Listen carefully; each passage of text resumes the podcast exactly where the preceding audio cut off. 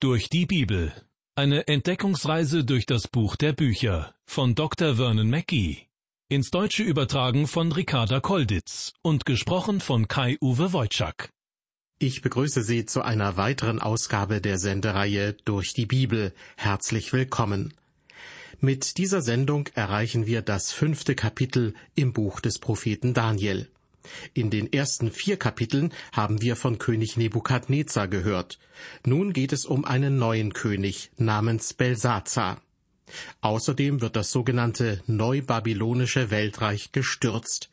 Wir erinnern uns an den Traum Nebukadnezars von der Statue aus den verschiedenen Metallen in Kapitel 2. Sie standen für die verschiedenen Weltreiche, die im Laufe der Zeit aufeinander folgen sollten. Nun in Kapitel 5 erleben wir, wie gewissermaßen das goldene Haupt der Statue, nämlich Babylon, abgelöst wird von der silbernen Brust und den silbernen Armen. Wir sind nun im fünften Kapitel des alttestamentlichen Danielbuches angelangt. Wichtig zu wissen, die hier beschriebenen Ereignisse fanden viel später statt als die Ereignisse in den vorangegangenen Kapiteln. Der babylonische König Nebukadnezar ist inzwischen Geschichte. Das Kapitel beginnt mit dem Festmahl des Königs Belsazar. Wie wir später noch sehen werden, befinden wir uns ungefähr im Jahr 539 vor Christus. In Vers 1 wird berichtet, König Belsazar machte ein herrliches Mahl für seine tausend Mächtigen und soff sich voll mit ihnen. Wer war dieser Belsazar und wie kam er auf den Thron? In den vorherigen Kapiteln war Nebukadnezar der König. Auf jeden Fall war Belsazar eine umstrittene Figur in der Geschichte, und es lohnt sich, dass wir ihn uns vorknöpfen. Lange Zeit war man übrigens skeptisch, ob es diesen Belsazar in der Geschichte überhaupt gegeben hat denn es gab keine außerbiblische Literatur, die einen König Belsazar von Babylon kannte, so wie Daniel ihn beschreibt. Es sei fraglich, ob solch eine Person überhaupt je existiert hat, meinten die Kritiker des Daniel-Buches. Doch dann wurde die Stele des Nabonid gefunden, welche die Historizität von Belsazar bezeugte. Im biblischen Urtext heißt Belsazar übrigens Belshazzar. Das Wort geht zurück auf das babylonische Bel Shara Usur, was bedeutet Bel schütze den König.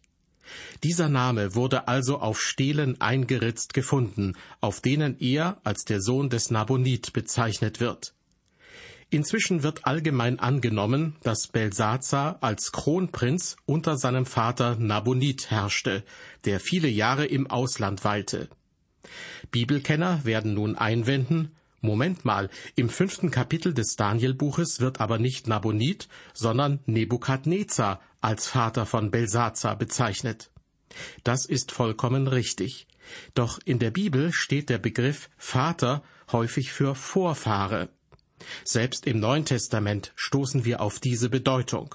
So heißt es zum Beispiel in der Apostelgeschichte, der Gott der Herrlichkeit erschien unserem Vater Abraham, als er noch in Mesopotamien war, ehe er in Haran wohnte. Ganz eindeutig ist hier gemeint unser Vorfahre Abraham. An dieser Stelle möchte ich kurz erklären, was nach der Herrschaft Nebukadnezars geschah.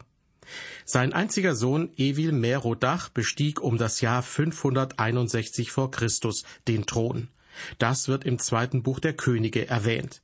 Evil Merodach wurde von Neriglissa ermordet, der eine von Nebukadnezars Töchtern geheiratet hatte, und er bestieg nun den Thron um das Jahr 559 vor Christus. Neriglissa hatte einen Sohn, der ihm auf den Thron folgte, aber dieser regierte nur wenige Monate, bevor er von Nabonid ermordet wurde der eine andere Tochter Nebukadnezars geheiratet hatte. Nabonid war wohl der letzte Herrscher des babylonischen Reiches, aber er verbrachte viel Zeit außerhalb seines Königreiches, und somit blieb sein Sohn Belsazar in Babylon als sein herrschender Kronprinz. Jeremia hatte hierzu Folgendes prophezeit. Nun aber habe ich all diese Länder in die Hand meines Knechtes Nebukadnezar, des Königs von Babel, gegeben, und auch die Tiere auf dem Felde, dass sie ihm untertan sein sollen. Und es sollen alle Völker ihm dienen und seinem Sohn und seines Sohnes Sohn, bis auch für sein Land die Zeit kommt, dass es vielen Völkern und großen Königen untertan sein muss. Das babylonische Reich würde also noch andauern während der Herrschaft von Nebukadnezars Nachfahren. Doch dann würde die Herrschaft des babylonischen Reiches wie das goldene Haupt der Statue aus Nebukadnezars Traum vergehen. Belsazar wird übrigens auch auf einer weiteren Tonstele erwähnt, auf der Nabonits Gebet für ihn an den Mondgott Sinn aufgezeichnet ist. Da heißt es, was aber Belsazar, den erstgeborenen Sohn, meinen lieblichen Sprössling betrifft, so mache lang seine Tage und gib, dass er sich nicht in Sünde verstrickt. Der griechische Historiker Herodot erwähnt dieses Gebet ebenfalls und bestätigt somit seine Echtheit. Während der Ereignisse, von denen im fünften Kapitel des Danielbuches berichtet wird, war Nabonid unterwegs auf dem Schlachtfeld und sein Sohn Belsazar blieb in Babylon. Wir werden noch erfahren, dass Belsazar Daniel eine hohe Position im Königreich anbietet. Immerhin soll er der dritte Herrscher im Reich werden. Warum nicht der zweite nach Belsazar? Weil Belsazar selbst die Nummer zwei war, denn sein Vater Nabonid war der eigentliche König. Das in Vers 1 erwähnte Festmahl fand statt, während die Stadt Babylon bereits von einem persischen General belagert wurde. Der griechische Historiker Xenophon beschreibt, wie die Stadt eingenommen wurde. Ein Kanal vom Fluss Euphrat wurde in seinen Hauptkanal umgeleitet, und so kam die Armee durch den trockengelegten Kanal unter den Stadtmauern in die Stadt hinein. Inzwischen sind die Ereignisse aus diesem Kapitel auch durch die weltliche Geschichtsschreibung bestätigt, denn in der alten Moschee von Haran fand man 1955 eine Stele von der Mutter Nabonids, auf der ihr Sohn Nabonid erwähnt wird. Allerdings würde ich eher sagen, dass die weltliche Geschichte durch das Wort Gottes bestätigt wurde und nicht umgekehrt. Zurück zu unserem Bibeltext. Ich lese noch einmal Vers 1. König Belsazar machte ein herrliches Mahl für seine tausend Mächtigen und soff sich voll mit ihnen. Wie wir bereits wissen, fand dieses große Bankett während einer Belagerung Babylons statt. Belsazar machte sich also überhaupt keine Sorgen. Vielleicht dachte er, dass die Stadt uneinnehmbar wäre. Schließlich hatte Nebukadnezar die Stadt so gebaut, dass sie eigentlich jeder Belagerung widerstehen sollte. Die Stadtmauer bestand aus Ziegeln und umfasste ein Gebiet von knapp 40 Quadratkilometern. Sie war breit genug, dass vier Pferdewagen nebeneinander auf der Stadtmauer fahren konnten. Belsazar hatte große Nahrungsvorräte und auch genügend Wasser, denn ein Kanal war vom Euphrat abgeleitet worden und floss direkt durch die Stadt. Belsazars Festmahl, von dem in Vers 1 berichtet wird, war vielleicht eine Trotzreaktion auf die Feinde außerhalb der Stadt. Oder vielleicht wollte er die Moral der Bewohner in der Stadt aufbauen. Er hatte tausend wichtige Gäste geladen und ließ ihnen Wein bringen. Auch wenn es in der Lutherbibel ziemlich drastisch heißt, er soff sich voll mit ihnen, so gehörte Wein doch zu einem derartigen Gastmahl einfach dazu. Die Bibel verbietet ja nicht den Genuss von Wein an sich, aber sie warnt doch vor übermäßigem Genuss. Wir kommen nun zu den Versen zwei und drei. Und als er betrunken war, ließ er die goldenen und silbernen Gefäße herbringen, die sein Vater, also sein Vorfahre Nebukadnezar, aus dem Tempel zu Jerusalem weggenommen hatte, damit der König mit seinen Mächtigen, mit seinen Frauen und mit seinen Nebenfrauen daraus tränke. Da wurden die goldenen und silbernen Gefäße herbeigebracht, die aus dem Tempel, aus dem Hause Gottes zu Jerusalem weggenommen worden waren und der König, seine Mächtigen, seine Frauen und Nebenfrauen tranken daraus. Dieser Mann trotzt also nicht nur den Feinden, die vor seinen Stadttoren stehen, sondern unter dem Einfluss von Alkohol fordert er nun auch Gott heraus. Ganz dreist tut er etwas, was Nebukadnezar nie getan hätte. Als er Jerusalem einnahm, war er zwar ein heidnischer König und raubte die goldenen und silbernen Gefäße aus dem Tempel in Jerusalem. Aber als er dem wahren und lebendigen Gott begegnete, ließ er diese Gefäße sorgfältig verstauen. Zur Zeit Belsazars waren sie also schon jahrzehntelang aufbewahrt worden. Nun lässt dieser die Gefäße hervorholen und seine Gäste sollen daraus trinken. Die Gefäße sind dadurch also keine heiligen Gefäße mehr. Heilig würde bedeuten, dass etwas für den Gebrauch Gottes ausgesondert und bereitgestellt wird. Durch sein Handeln fordert Belsazar Gott heraus. Und wie viele Menschen fordern Gott auch heute durch ihr Handeln heraus? Christen fragen sich oft, warum Gott nicht immer sofort mit solchen Menschen abrechnet. Und wie oft haben Menschen gedacht, dass sie Gott nachhelfen müssten, indem sie selbst böse Herrscher beseitigten. Der Reformator Martin Luther lehnte einen solchen Mord, den sogenannten Tyrannenmord, ab. Er sagte, ist die Obrigkeit böse, wohlan, so ist Gott da. Der hat Feuer, Wasser, Eisen, Stein und unzählige Weise zu töten. Wir werden noch sehen, dass Gott die Situation tatsächlich in seiner Hand behält und selbst mit Belsazar abrechnet. Belsazar hat gewusst, was seinem Vorfahren, König Nebukadnezar, widerfahren war. Er hat gewusst, dass dieser eine Zeit lang wie ein Tier leben musste und dann am Ende Gott erkannte und ihn lobte und ehrte. Doch Belsazar entweihte absichtlich heilige Gefäße und forderte Gott heraus. In den Sprüchen Salomos heißt es, wer gegen alle Warnung halsstarrig ist, der wird plötzlich verderben, ohne alle Hilfe. Bei dem Festmahl waren inzwischen alle betrunken, und es muss wild zugegangen sein. Genauere Details werden uns allerdings nicht genannt. In Vers 4 unseres Bibeltextes wird berichtet, und als sie so tranken, lobten sie die goldenen, silbernen, ehernen, eisernen, hölzernen und steinernen Götter. Das muss man sich mal vorstellen. Mit den heiligen Gefäßen aus dem Tempel in Jerusalem tranken sie nun jeweils einen Toast auf ihre verschiedenen Götter.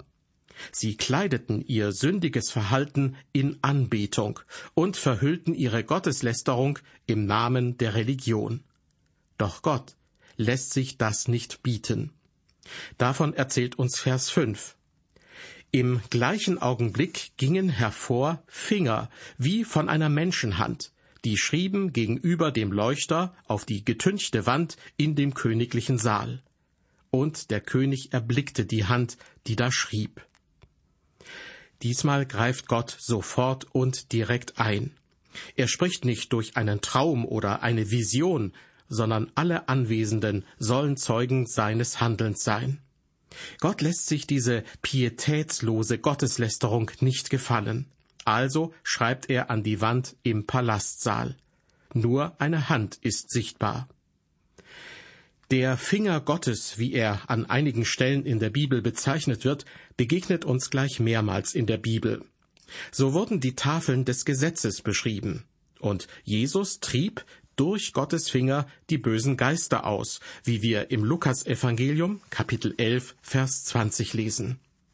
Jesus selbst schrieb mit dem Finger auf die Erde, als eine sündige Frau vor ihn gebracht wurde. Davon wird im Johannesevangelium am Anfang von Kapitel 8 berichtet. Für die Frau war es eine Botschaft der Vergebung. Für Belsazar ist es jedoch eine Botschaft des Gerichts.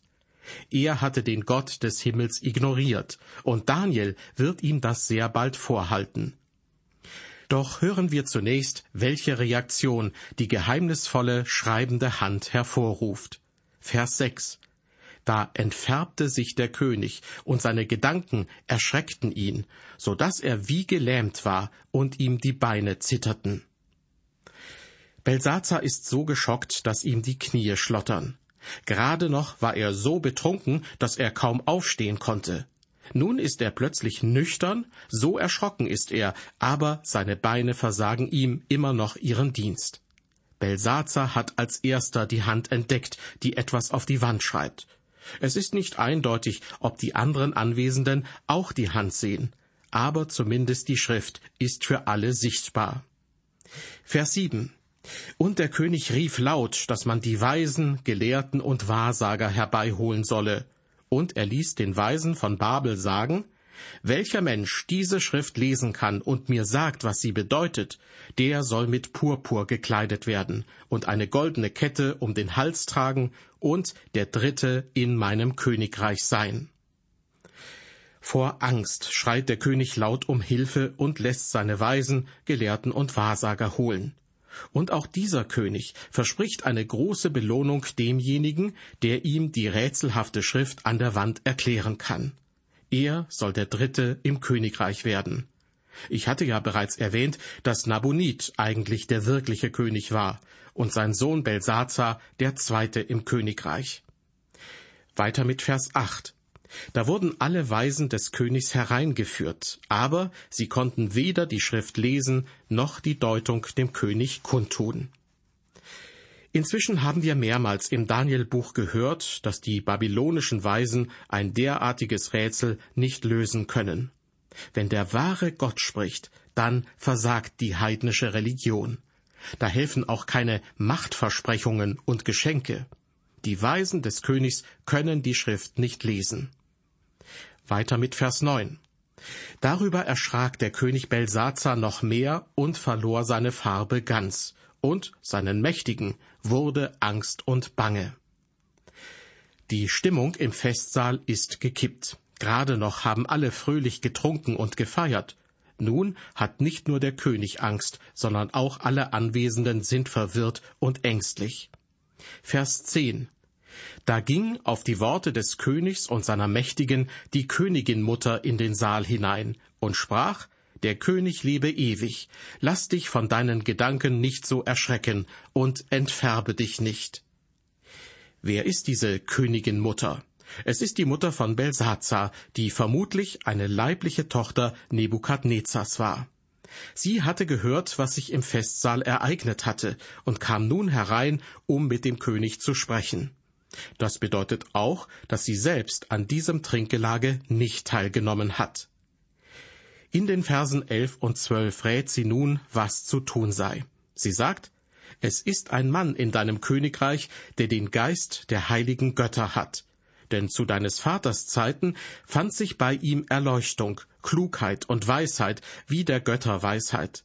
Und dein Vater, der König Nebukadnezar, setzte ihn über die Zeichendeuter, Weisen, Gelehrten und Wahrsager, weil ein überragender Geist bei ihm gefunden wurde. Dazu Verstand und Klugheit, Träume zu deuten, dunkle Sprüche zu erraten und Geheimnisse zu offenbaren. Das ist Daniel, dem der König den Namen Belshazzar gab. So rufe man nun Daniel, der wird sagen, was es bedeutet. Belsazar wird an Nebukadnezar erinnert, und die Königin Mutter nennt ihn gleich zweimal deinen Vater. Mit diesem Wort kann allerdings auch ein Großvater, ein Urgroßvater oder ganz allgemein ein Vorfahre bezeichnet werden. Im Buch Jeremia Kapitel 27 Vers 7 ist umgekehrt ausdrücklich von seines Sohnes Sohn die Rede, also vom Enkel Nebukadnezars, und damit ist Belsazar gemeint. Die Königin Mutter erinnert Belsazar hier nun an Daniel, der bereits während der Herrschaft Nebukadnezars Träume und Visionen gedeutet hat.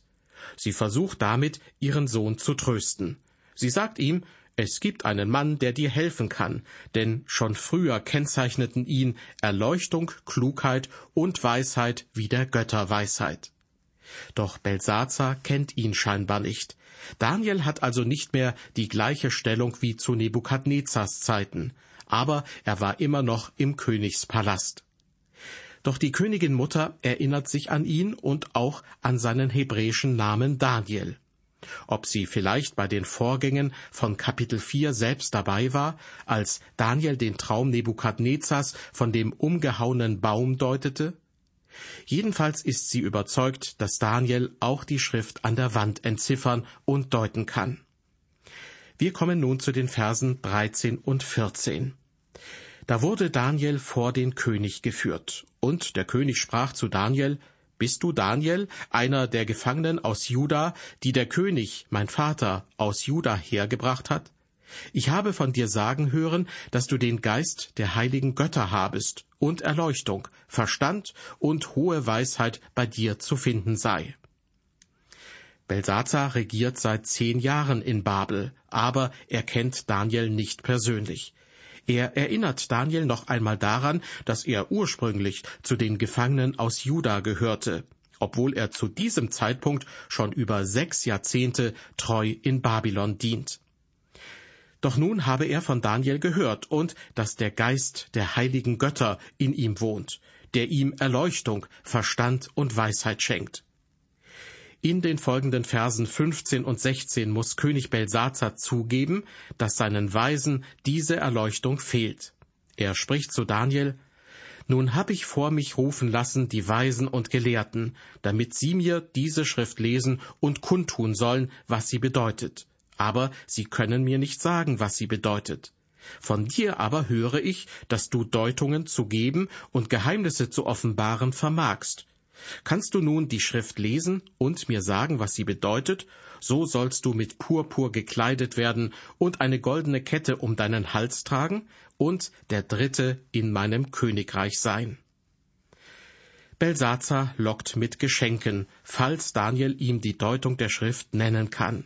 Er soll zum Dritten im Königreich gemacht werden. Dem Juden Daniel wird also die gleiche Belohnung angeboten wie auch den anderen babylonischen Weisen. Doch die Belohnung ist ihm egal. Vers 17. Da fing Daniel an und sprach vor dem König, Behalte deine Gaben und gib dein Geschenk einem andern. Ich will dennoch die Schrift dem König lesen und kundtun, was sie bedeutet. Daniel lehnt also die Geschenke ab. Die Antwort ist hart und klingt fast geringschätzig, denn es fehlen die üblichen Anreden wie der König lebe ewig. Gottes Wort kann man nicht mit Geld kaufen. Vielleicht wusste Daniel aber auch, dass Belsazar nur noch wenige Stunden zu leben hatte. Im Buch des Propheten Daniel begegnet uns ein altbekanntes Muster. Ein König wird hochmütig und meint, über Gott zu stehen. Doch Gott lässt sich das nicht gefallen. Er greift direkt, aber auf rätselhafte Weise ein und prophezeit den Untergang des Königs und des Königreiches.